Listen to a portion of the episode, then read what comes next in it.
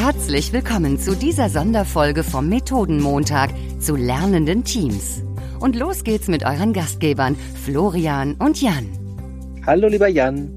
Moin, moin, lieber Florian. Jetzt geht's um Transparenz. Alle im Team wissen jederzeit, woran sie wofür arbeiten und wie ihre Arbeit auf das große Ganze einzahlt.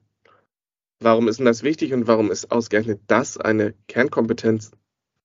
Wenn wir über Orientierung sprechen, also jeder weiß, wohin wir denn segeln wollen, dann ist es natürlich wichtig, diese Orientierung herzustellen. Und das tun wir mit Transparenz.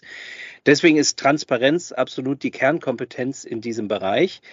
Weil nur mit Transparenz können wir natürlich erreichen, dass alle Beteiligten wissen, was denn gerade abgeht.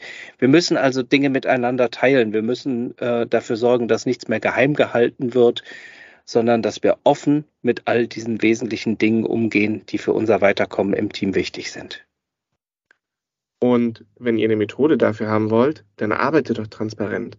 Macht untereinander klar, was sind die Prioritäten in den unterschiedlichen Teams, am besten über ein Board, physikalisch oder digital, aber auf jeden Fall so, dass jeder darauf zugreifen kann.